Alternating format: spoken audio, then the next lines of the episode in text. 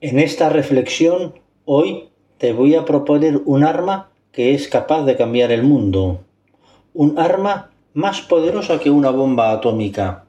Y es un arma pacífica y agradable que a todos nos suena como deseable, la alegría. Estamos en cuaresma. Parecería poco adecuado a este tiempo de penitencia hablar de alegría. Espero no sorprenderte si te digo que esa es una más de las mentiras del diablo respecto de la alegría. En efecto, el cuarto domingo de este tiempo, que este año será el próximo 19 de marzo, la Iglesia quiere que meditemos la alegría. Se llama Domingo Letare, que es una palabra latina para designar a la alegría. No es muy distinto de lo que dice San Pablo a los filipenses. Alegraos siempre en el Señor, os lo repito, alegraos. ¿Por qué es tan conveniente hablar de la alegría para la cuaresma? Porque tiene que ver con la conversión. La alegría es aquella que sólo Dios da, la que nace de reconocerse hijos de Dios y sentirse amado por Él y amarle. Pienso que hemos de acabar con la imagen del cristiano tristón, con cara larga y mirada baja, una especie de aguafiestas. Si en una reunión hay un cristiano, hay que buscar entretenimientos aburridos. Eso es falso. Ser cristiano es muy divertido. La alegría tiene sabor divino. Algo parecido dijo el Papa en un documento, por cierto, que te recomiendo leer si quieres saber más de alegría verdadera, la exhortación apostólica Evangelii Gaudium, que se puede traducir como la alegría del Evangelio. La alegría del Evangelio llena el corazón y la vida entera de los que se encuentran con Jesús. Quienes se dejan salvar por Él son liberados del pecado, de la tristeza, del vacío interior, del aislamiento. Con Jesucristo siempre nace y renace la alegría. La alegría cristiana te dije que nace de sentirse hijo de Dios. Te voy a poner un ejemplo tomado de la parábola del hijo pródigo aquel que se fue con la herencia y lo malgastó todo. Cuando se le agotó su capital, volvió a la casa de su padre con ánimo de ser simplemente un jornalero. Pero el padre le perdonó todo y le restituyó en su posición de hijo de la familia. ¿Te imaginas la alegría del hijo pródigo cuando escuchó esas palabras de perdón? Ahora situémonos en nuestra vida.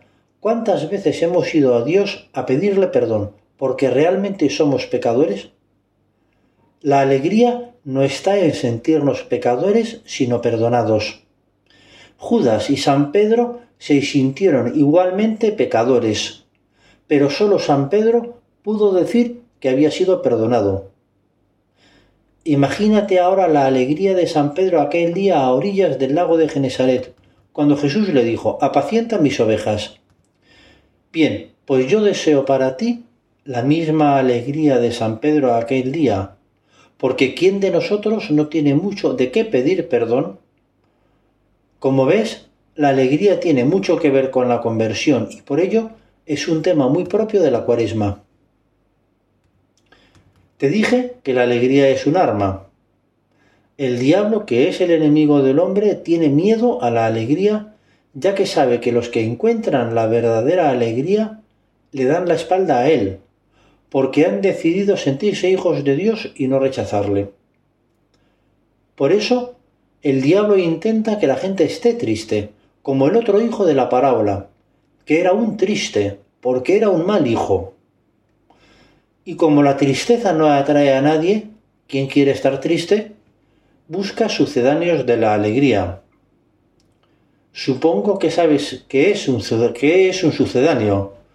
En épocas de gran escasez o si hay productos inaccesibles, se comercializan alimentos que se parecen al producto genuino y los sustituyen en algunos de sus efectos, aunque obviamente tienen menor calidad. Tienen un sabor similar al del producto original, pero no es más que una imitación. Un ejemplo son las angulas. Como este alimento es carísimo, algunos fabricantes distribuyen otros productos que se le parecen mucho elaborado con la carne de otros pescados. Si se advierte de ello con claridad en el etiquetado, esta práctica no tiene problema, los consumidores lo compran sabiendo que es un sucedáneo. Ya saben que el sabor no será el mismo, pero gastan mucho menos. El asunto es que el diablo es especialista en distribuir sucedáneos de la alegría, pero no lo dice en el etiquetado, sino que intenta pasar como verdadera alegría lo que solo es una falsedad, una burda imitación, muy bien hecha, pero falsa. Engaña a quienes buscan la alegría, pero se pierden en superficialidades y se quedan sin sentirse hijo de Dios. San José María expresó muy bien la diferencia entre ambos tipos de alegría. La alegría que debes tener no es esa que podríamos llamar fisiológica de animal sano, sino otra sobrenatural que procede de abandonar todo y abandonarte en los brazos amorosos de nuestro Padre Dios. Y lo que te propongo es que busques la alegría, pero la verdadera, y que no la confundamos con cualquier sucedáneo. Esta alegría es compatible con las penalidades de la vida. Todos tenemos problemas y quizá algunos de los que ahora me escuchan tienen problemas muy graves. Pero si uno se siente hijo de Dios, sabe que Él es el mejor Padre que podíamos tener, y aunque no lo comprendamos, confiamos plenamente en su bondad. Por eso, que las penalidades no nos quiten esa confianza con Dios.